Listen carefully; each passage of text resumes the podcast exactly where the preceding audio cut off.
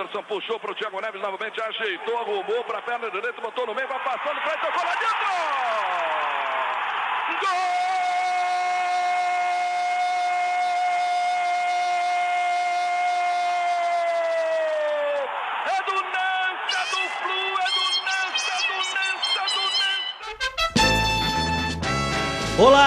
Sou o Danilo Barros e não tô vendo ninguém na minha frente, hein? Olá, eu sou o Fernando Barros e, mano, por favor, ajuda nós, chama o Fred pra seleção, pô. Olá, eu sou o Leandro Dias e o Fluminense não tem jeito, é o melhor do Rio já há muito tempo. e hoje o papo é com o Fluminense, o tricolor carioca, atual líder da competição, faltando 10 rodadas para acabar o brasileiro, tá ganhando com sobra, tá liderando com sobra. Falei, eu falei que o Atlético Mineiro era cavalo paraguai. A gente conversou aqui, Fernando, com os atleticanos. Eu falei, ó, Atlético Mineiro é cavalo paraguai, hein? Eles, não, só, que isso? Não é não, vai chegar, vai chegar aí, ó.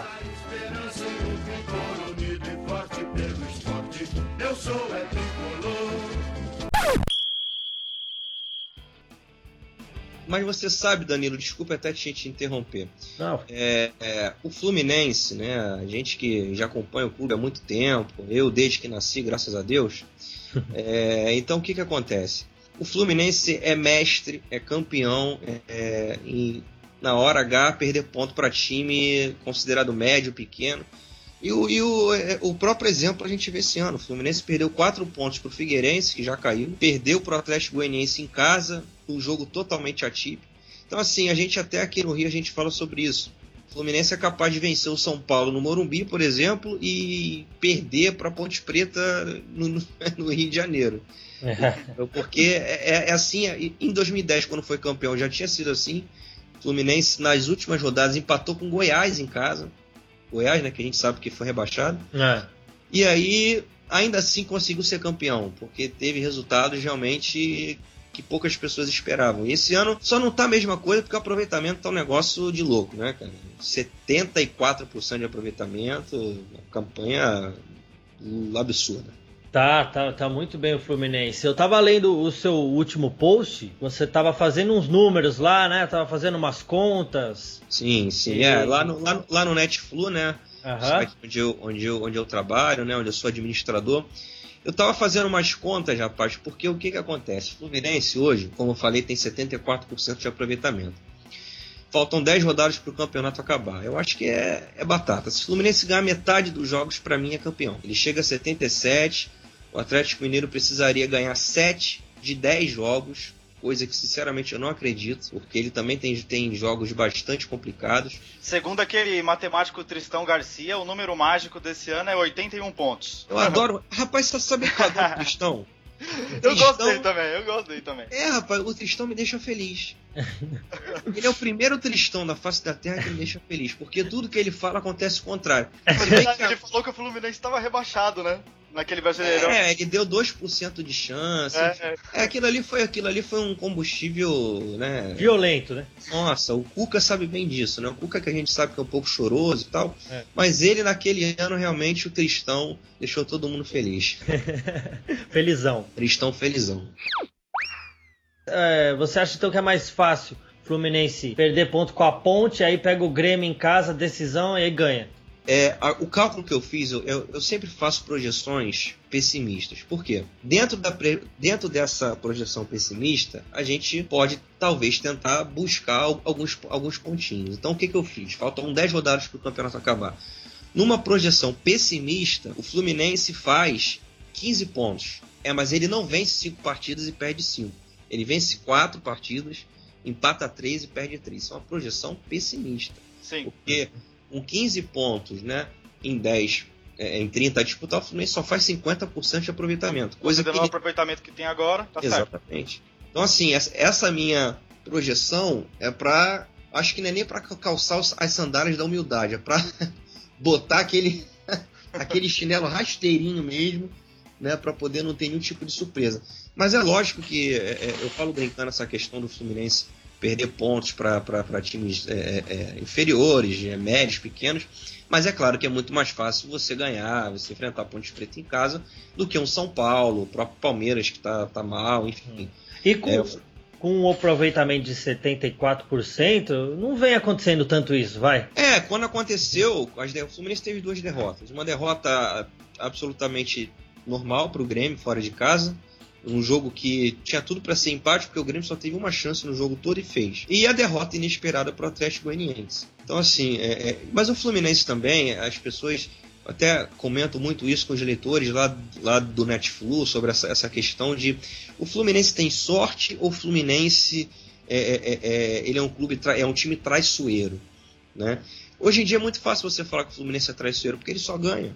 Uhum. Queria ver se ele tivesse perdido, se ele Deus me livre, perde duas rodadas, aí vão falar a sorte acabou. E se ele vence, vão dizer que ah, o Fluminense é um time frio, calculista e traiçoeiro.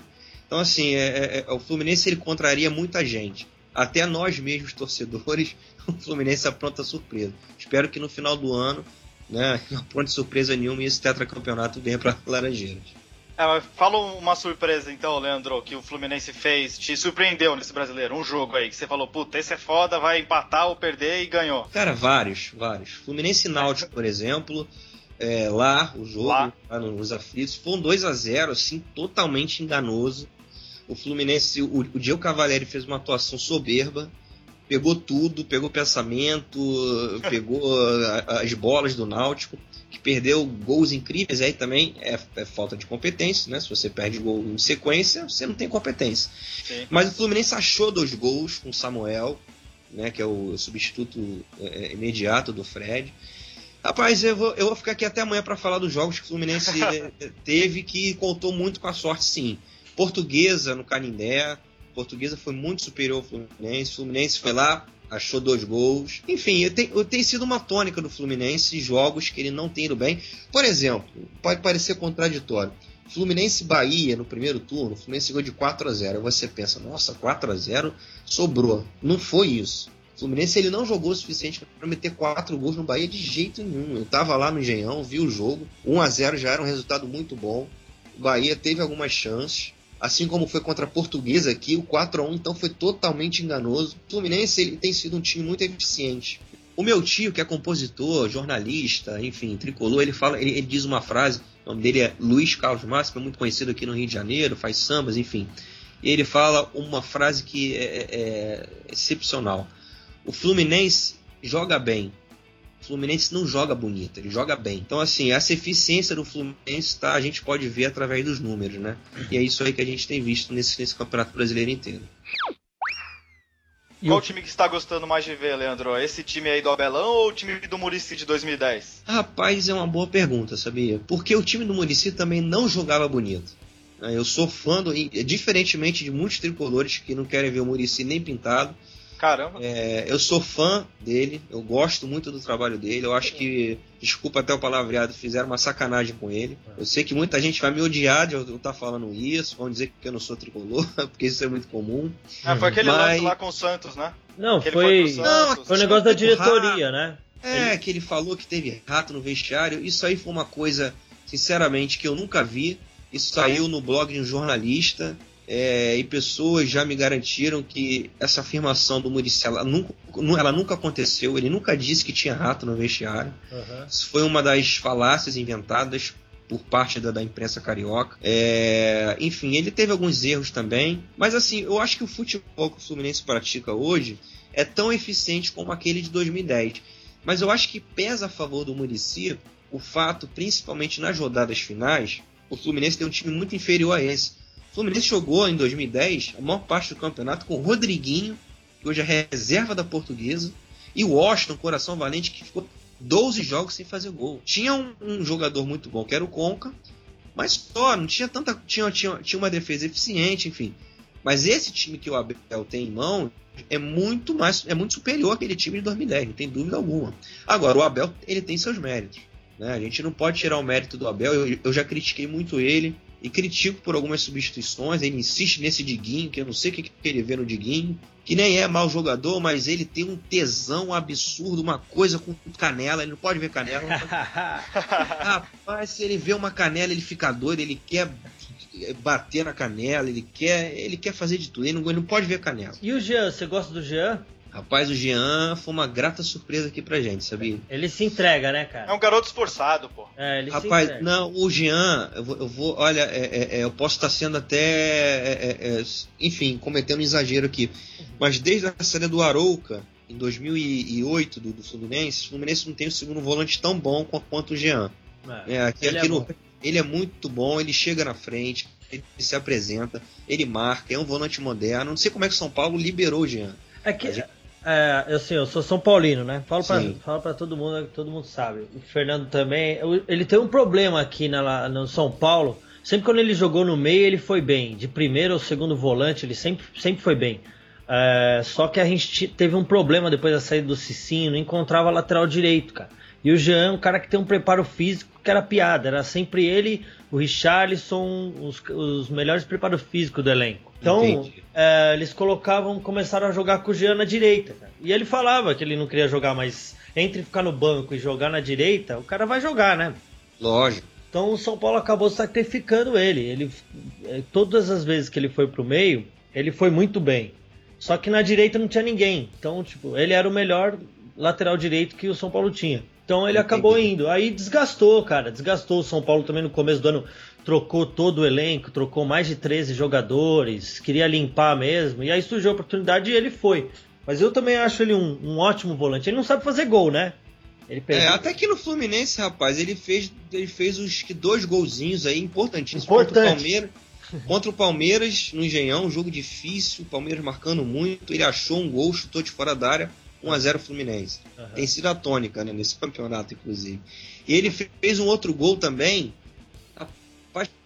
contra quem foi recente agora. Não vou, não vou me, me, lembrar agora de quem foi o gol, mas foi um gol importante também. Foi agora, meu Deus. Quem foi o gol? Não vou lembrar. Enfim, mas eu acho que mais do que fazer gol, rapaz, ele tem dado uma dinâmica ao Fluminense muito grande. Ele tem sido o motorzinho desse time aí. Se ele não tiver em campo, com certeza tem problema. E ele tem, rapaz, jogado todas. Né? Ele tá até, tá até pendurado, tá, tá com dois cartões amarelos, tomara que não tome. E ele tem jogado todas as partidas e mantido uma regularidade assim incrível. Ele tem, ele tem o preparo físico dele é piada, cara. O cara 90 minutos correndo. A gente, é tava, falando, a gente tava, tava, falando de elenco. O elenco do Fluminense também é muito bom, né, cara? Pro brasileiro já é. isso não é mais. Isso não é mais segredo para ninguém, né? Que um time para ser campeão brasileiro precisa ter elenco. O time que tem o Wagner no banco, né? Que já foi destaque Sem no dúvida. Cruzeiro, voltou. É, e dúvida. outros jogadores que entra, sai, e dão conta do recado. Agora o Rafael Moura saiu, né? Mas tinha, pô. O... Graças a Deus. Não, tudo bem. Mas, pô, pro banco, cara. Pro banco, eu prefiro, por exemplo, o São Paulo tem o William José no banco, cara. Eu prefiro ter o Rafael Moura, o cara experiente, pelo menos, sabe? Rapaz, é um... não, Danilo, não se engane.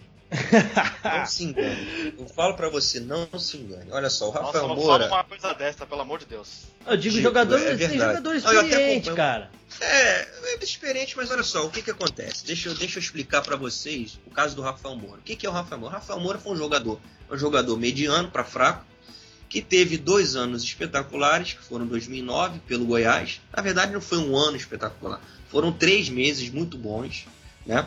Um 2011 muito bom pelo Fluminense. Né? Ele veio, começou, desandou a fazer gol. Mas é um jogador que não sabe o que é uma bola de futebol. Exato. Né? Igual Washington, igual Exatamente, exatamente. Mas aí, mas tem, uma, mas tem uma, uma, uma, uma, grande diferença, por exemplo, entre o Washington e o Rafael Moura. O Washington sabe que é ruim. E o Rafael Moura pensa que joga mais do que ele joga. E o torcedor do Inter está sofrendo com ele. Né? Então, assim, o Fluminense se livrou de um jogador caro, como eu disse, de médio para fraco. Tem garotos lá que supriram ele à altura. Tem o Samuel, que não é tecnicamente brilhante, mas tem entrado, feito gols. Tem um menino, rapaz, chamado Michael, que para mim é até melhor do que o Samuel. É muito bom jogador, tem características parecidas com a do Fred, mais centroavante de área, fixo. Esse garoto vai dar caldo. Então, assim, o Wellington nem também, né? Já tá dando. É, o Wellington nem, é, o Wellington nem já é mais um, um, jogador de lado de campo, né? Arma mais é, a jogar. É. Mas o Fluminense é, é, fez muito bem, uma, fez uma jogada excepcional em vender o Rafa Moura para o Internacional, que abre espaço para essa, essa garotada aí toda. Agora, Leandro, eu, dei, eu vi um comentário seu sobre o Gum. Acho que ali você deu uma exageradinha, não deu não? Rapaz, olha só, você tá falando com um dos maiores, se não o maior crítico do Boom desde que ele chegou no Fluminense. Essa coisa de não saber jogar futebol, o Gum não sabia jogar futebol. Juro para você, foi um dos piores zagueiros que eu tinha visto com a camisa do Fluminense, foi o Gum. Mas, cara, eu não sei o que aconteceu. É uma fada madrinha, veio lá do. De, não sei do, de onde veio, pegou uma vara de condão e vou falar: meu, meu filho, você vai aprender a jogar futebol. É agora. Danilo. Não, mas, mas quando não... o time tá encaixado, o time tá encaixado, o cara pode ser grosso, mas o cara faz o dele, dá bicuda pra frente. Não, nem sempre, porque o Fluminense tem um joguinho zagueiro chamado Anderson, que mesmo com o time bem é horroroso. Rapaz, o Gum, você tá falando com um dos maiores críticos do Gum. E eu tenho que dar o braço pra torcer, não posso negar o óbvio.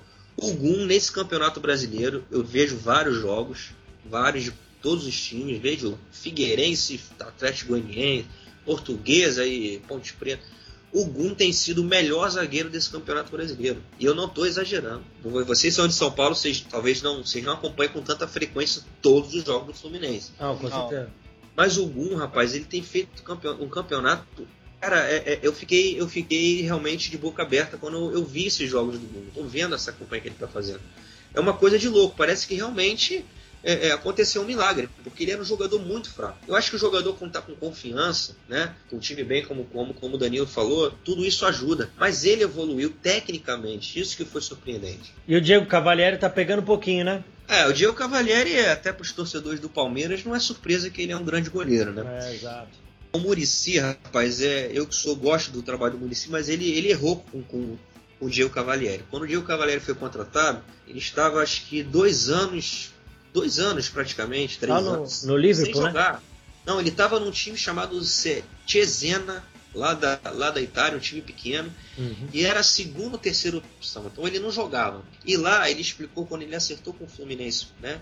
Ele veio para cá para o Fluminense, deu entrevista coletiva, ele explicou que a preparação do goleiro na Europa é muito diferente do Brasil. Na Europa quase não se treina né, a, o, goleiro. Né? Você não tem essa figura do preparador de goleiros tão presente como você tem aqui no Brasil. Então o que aconteceu? O Murici, com um goleiro fraco que ele tinha em mãos, que era o Ricardo Berna. É o Berna, né? É, é um goleiro muito fraco, né? É, tá lá pro Fluminense desde 2005, o melhor emprego do mundo, ele nunca joga e recebe alto salário. Esse aí é o reserva do Rogério Ceni. É, mas o reserva do Rogério Ceni, que é o Denis, é melhor do que ele. Você pode ter certeza disso. mas como eu vinha falando, o Diego Cavalieri ele foi colocado pelo Murici em um momento errado, um momento que ele precisava se readaptar ao futebol brasileiro. Então, é, o Murici Ramalho acabou queimando o Cavalieri. E aí, quando é, tanto, ele entrou. Tanto que eles davam uns milho no começo, né? Dos primeiros jogos, ele dava bastante, umas cagadas, né? Bastante. Ele falhou muito, ele entrou, tanto que depois saiu. É, ele, ele chegou, jogou acho que oito partidas, falhou bastante. E aí eu, né, como todos os tricolores, falo, nossa, a gente não dá sorte com o goleiro. Porque o último grande goleiro que o Fluminense teve foi o Paulo Vitor, na década de 80. Olha quanto tempo tem isso. A gente conviveu com Hugo, Léo Perkovic, uruguaio, Gabriel Gago, Fernando Henrique, Deus me livre. Nossa, Fernando Henrique é. era goleiro de salão, né? Nossa, Pegava só com o pé só. só pé, entendeu? Então assim, a gente achou que não ia mais ter um goleiro. E ele, depois o, o Abel Braga né, tornou a dar chance para ele, ele mostrou o grande goleiro que ele é. Mas eu vou na contramão de alguns tricolores. Eu não quero que ele vá para a seleção. A seleção dele é o Fluminense. Deixa ele lá quietinho, que é com ele que a gente vai ganhar esse tetra aí, se Deus quiser.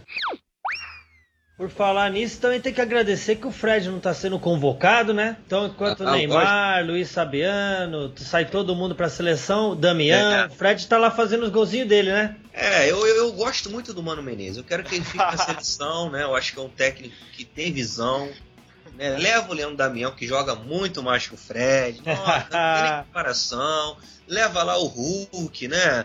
Nosso super-herói lá, que, que, enfim, é um grande matador. Deixa o Fred lá quietinho no Fluminense, que não joga nada, né, Mano Menezes?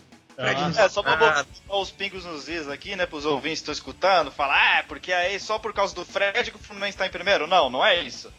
Mas não, não. com o Fred é uma coisa também diferente. Assim como o Santos com o Neymar é uma coisa diferente sem ele. São Paulo com o Lucas e Leandro Damião no Inter. Então, é, de uma certa forma, faz uma diferença, mas não quer dizer também que o Fluminense não estaria em primeiro se o Fred não estivesse jogando, né? Até porque, por exemplo, Fernando, o que, que acontece? É, eu vi uma, uma matéria hoje do Diário Lance falando sobre o aproveitamento do Fred. O Fred, é, o Lance fez um, um, um aproveitamento, um, aliás, um levantamento, mostrou que o Fred, dos 28 jogos do Fluminense, ele foi decisivo em 10. Então, assim, seja gol ou passe para gol, em 10 jogos ele decidiu. Mas a, a gente tem que lembrar o seguinte: Fred ficou muito tempo, até mesmo nesse campeonato, sem jogar. O Fluminense jogou muito com o Samuel e deu conta do recado. O Deco ficou várias rodadas sem atuar. O próprio uhum. Thiago Neves se machucou. Então, assim, o Fluminense está conseguindo colocar o seu time titular mesmo agora. O Fluminense vem jogando com time misto. É misto mesmo, porque já chegou a ficar sem cinco jogadores titulares, seis jogadores. Esse jogo, esse jogo que a gente está falando sobre o Náutico, lá nos aflitos, o Fluminense jogou sem cinco titulares. Então, sem meio time, tudo bem, tomou uma pressão, talvez nem, é, é, é, digamos assim, merecesse o resultado, a vitória, mas se superou, entendeu? Então, é, o Fluminense hoje ele não é dependente do Fred.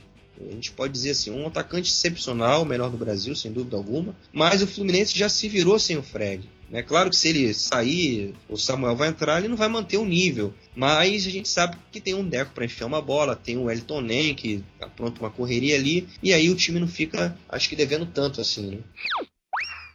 Bom, Sim. Leandro, eu queria, velho, se deixar a gente vai falar, né, até amanhã, cara. Falar... Ah, sobre Fluminense, Fluminense é minha paixão, eu falo, falo pelos cotovelos. Mas, cara, eu queria, eu queria saber de vocês, a gente fechar esse papo aí, é, sobre a parceria do Flu com a Unimed, cara, que já tem aí mais de 10 anos, 12 anos, que se eu não me engano.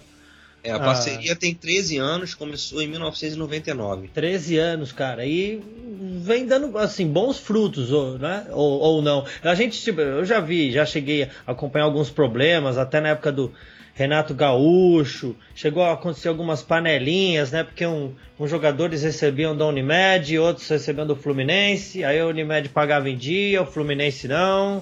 Uh, teve é. vários contratempos aí no, ao longo desses 13 anos, mas o fato é que o Fluminense voltou para o cenário nacional, voltou a disputar para ganhar as competições. Chegou em final de Libertadores, ganhou o Campeonato Brasileiro, tá quase indo pro tetracampeonato agora, né? Então, Se Deus quiser.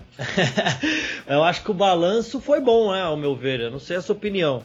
É, é assim, é, é até para a gente fechar esse papo, é até oportuno falar sobre essa questão da, da Unimed. Para quem me, me, me, acompanha lá no Netflu, até pelo Twitter mesmo, que eu manifesto algumas opiniões, é, eu tenho algumas restrições com o trabalho que a Unimed desenvolve sobre o Fluminense no que diz respeito a, ao comando. A gente tem que ressaltar o seguinte: o Fluminense hoje, é, o próprio Peter Cince, que é o presidente, como o Orcares, o anterior, Davi Fischel, enfim, todos os presidentes que passaram pelo Fluminense. Nenhum presidente do Fluminense, e é triste falar isso, é, teria competência de gerir o clube se não tivesse o suporte financeiro da Unimed. A verdade é, o Fluminense hoje ele não sobrevive sem a Unimed. Mas por que, que não sobrevive? Porque os presidentes que passaram e o atual não têm competência, certo? Para poder é, é, é, gerir esse clube. Criar sem... outras fontes de recursos também, né? Eu não vejo, eu não vejo essa competência. E aí não está falando, eu não tenho nenhum tipo. É, é importante a gente, a gente falar isso porque de vez em quando a gente escuta algumas coisas pela internet. O Netflix, graças a Deus, é um site que é muito repercutido pela grande rede. Eu não tenho nem, nem, nem, nenhum tipo de vínculo político dentro do clube. Sou sócio do clube, não quero ter vínculo político dentro do clube. É uma coisa que não me interessa, até pela situação que eu, que eu, que eu tenho hoje em dia, é, pelo, pela, é, é, é, pelo site que eu, que eu administro, enfim. Mas é importante a gente ressaltar o seguinte: a gente não pode negar o resultado que a Unimed está dando para o Fluminense. Fluminense sem Unimed, os torcedores brincam muito com o Botafogo, que é pequeno, mas o Fluminense sem Unimed é um Botafogo para baixo. Então, assim, se o Fluminense está lutando pelo Tetra. Seria um Palmeiras sem a Parmalat também? Alguma coisa assim? Por aí, por aí, por aí. Seria isso mesmo. É, é, é, é, triste falar isso porque é, um clube gigante como o Fluminense ter, ter que depender né, de um patrocínio que, por certas vezes, não é tão, tão efetivo, que não é tão útil ao Fluminense. Às vezes é um pouco nocivo essa relação do patrocinador com o Fluminense. Mas não tem jeito, sem ele o Fluminense não sobrevive. Então, se eu não vejo uma perspectiva de, de, desse presidente, dos anteriores, de um futuro, então a gente tem que manter o que tem, o que está ganhando, o que está dando certo. Então, assim, se o Fluminense ele está indo para uma coisa que ele nunca teve em 110 anos de história. O Fluminense ganhou o tricampeonato brasileiro em 2010 e pode conquistar o, tre o Tetra em 2012. Em três anos, o Fluminense pode ganhar dois títulos brasileiros, coisa que ele nunca teve em 110 anos. Isso é trabalho da Unimed. Né? O Peter tem alguma tem pontos positivos positivos, como tem outros negativos, mas a Unimed tem sido fundamental para o Fluminense. O Fluminense é dependente da Unimed, felizmente ou infelizmente. Felizmente porque dá títulos. Infelizmente, porque o Fluminense não consegue se desvencilhar. Mas, com todos esses problemas extra-campo, né? Dentro de campo o time está rendendo, é isso que a gente espera, e vamos conseguir esse tetracampeonato aí. Ah, mas Leandro, independente da, da Unimed estar sendo boa ou não para o Fluminense, eu acho que a, a, a gestão da, dos diretores do Fluminense também deveria andar, caminhar junto com a Unimed, né? Por exemplo, às vezes tem, teve uma época que os, os salários de alguns jogadores eram pagos pela Unimed e o clube não tinha uma grana para pagar os salários dos, de outros jogadores que não recebiam pela Unimed. Sim, isso aconteceu. É, é isso é isso, isso, é, isso é um desastre pro clube, né? Um, Sem dúvida. Uma parte dos jogadores é, recebe, outra parte não recebe, e aí é. gera racha no elenco. Então, Sem eu acho dúvida. que as duas coisas têm que caminhar junto. Eu acho que independente da Unimed ou não, a, a, diretoria, a, a diretoria tem que trabalhar bem para ter recurso pelas próprias pernas, né? O fato. Mas tá, isso, o... isso não vai acontecer, né? Por quê? Porque o Fluminense ele, ele não tem um presidente, como não teve anteriormente, um presidente capaz de sobreviver sem a Unimed. A realidade é essa. Sei que muita gente não concorda com isso, mas a realidade é essa. É, eu, eu torço para que a Unimed fique, porque eu sei que se a Unimed sair, o Fluminense ele não vai ter alguém capaz para que, é, que capte recursos para que o Fluminense se mantenha. Ah, o Fluminense é um clube Fluminense é um clube falido. Mas, como eu vinha falando em relação a essa coisa, que essa situação que o Fernando abordou, isso realmente acontecia. De jogadores pagos pelo Unimed, jogadores pagos pelo clube que não recebiam. Hoje isso acabou, hoje isso não existe mais. Hoje a Unimed também, que a Unimed hoje em dia, ela, ela, não, ela não é só mais parceira, patrocinadora do clube. Hoje a Unimed ela tem um, um, um, departamento dentro dela, se não me engano, que é a Unimed Participações. Então hoje a Unimed Participações ela tem direito de, de, de imagem, ela paga o direito de imagem dos jogadores e tem um percentual para quando esse jogador, porventura, for vendido. Então, por exemplo, eu, eu se não me engano é o caso do, do, do, dos jovens, é, algumas revelações de Xerém, o Elton Ney, se não me engano. Posso até estar enganado, mas eu acho que é isso mas, então assim, hoje em dia a Unimed também paga, porque o que acontecia antigamente era que os garotos formados no clube, quem pagava era o clube. A Unimed só pagava os medalhões. Era aquela época de Roger, Ramon, Edmundo, Romário, Felipe, Petkovic, enfim. Hoje isso não acontece mais. Hoje a Unimed paga a maior parte do salário do jogador, o direito de imagem, entendeu? É, é, então o Fluminense não tem mais essa questão de salário atrasado. Aconteceu um caso recente agora em relação a uma penhora que o Fluminense teria, que o salário atrasou por alguns dias, mas isso hoje é um problema aparentemente sanado.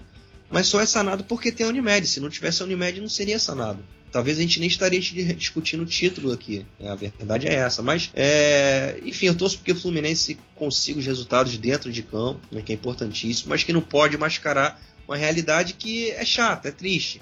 Mas a gente tem que encarar. É isso aí, Leandro. Cara, eu queria te agradecer muito pela, pelo, por ter aceitado o convite do Fanático, falar daqui de Fluminense com a gente. Eu espero, cara, que você aceite voltar aqui no final do Brasileirão e eu acredito bem feliz. que o Tomara. Fluminense acho que vai levar essa aí para casa. É, só para fechar, é, o que eu acho, cara, eu acho que não é só um problema do Fluminense esse, é, a má gestão da diretoria. Nossos diretores cartolas são bem amadores, né? O futebol brasileiro agora tá com dinheiro, tá se profissionalizando, mas acho que ainda vai demorar um tempinho para a gente ver bons diretores nos clubes, né? Tem alguns exemplos aí, mas ainda não é a maioria, né? Gente... Sem dúvida. E eu acho que o próprio Rodrigo Caetano, né, que é, que é sempre muito elogiado pela imprensa, eu acho que até com, muita, com muito crédito, eu acho que é um, é um profissional sério, é um profissional que trabalha. Né? Eu acho que a contratação dele, que foi, ele está sendo responsável, né? Fazer essa ponte entre Fluminense e Unimed e ter obtido êxito nisso, o próprio Sandro Lima, vice-presidente também. Então, assim, eu acho que está caminhando. A gestão PT Sims, ela tem pontos positivos sim. A gente não pode também tapar o sol com a peneira. É, eu acho que, que o caminho é esse, a profissionalização do futebol. Eu acho que com o Rodrigo Caetano, o Fluminense está começando isso. Se Deus quiser, esse tetracampeonato aí seja só mais um título aí de tantos que possam É isso aí, Leandro. Eu espero você aqui no final do ano, hein, pra gente falar do título da campanha do Fluminense. Isso vai acontecer, amigo, se Deus quiser. Fernando, Fernando Bausa, eu queria te agradecer, webmaster do Fanático. Valeu por ter participado desse. Você, você que manda aqui, então você pode participar de quanto você quiser. Você tá sabendo disso, né? É nóis, muito obrigado, Danilo. Muito obrigado, Leandro. Prazer em conhecê-lo, cara. Igualmente, eu só queria deixar um recadinho aqui, amigos. Pô, com certeza para a audiência aí do, do site Fanáticos aí, já agradecendo o convite aí. É importante a gente conversar sobre. A gente ter essa interação com outros sites também, a gente falar sobre futebol de uma maneira é, leve, descontraída e sem dúvida respeitosa, educada. Isso é muito importante no meio de internet que é sempre muita briga, sempre muita, muito instigamento. Eu acho que é legal a gente ter esse papo de nível aqui, um exemplo aí para outros sites que possam vir fazer o mesmo. Eu só queria deixar um recadinho aí, né, para quem ainda não conhece os tricolores é o Netflu, né, o www.netflu.com.br, site número um da torcida tricolor. Né, a gente faz um trabalho de clipping, ou seja, de coleta de notícias do Fluminense. Então, o torcedor do Fluminense vai encontrar tudo que tem a ver com o Fluminense, todas as notícias. A gente tem blog, é, João Marcelo Garcês, Roberto Sander, é, tem, temos wallpapers à disposição para quem quiser áudio de torcida, vídeos exclusivos, fotos, enfim. Netflu reúne tudo sobre o Fluminense. Lá é a casa da torcida tricolor. O site do Leandro, o blog do Leandro, o site do Netflu. Para você que torce Fluminense, que é fanático de futebol também, queria mandar um abraço para todo mundo.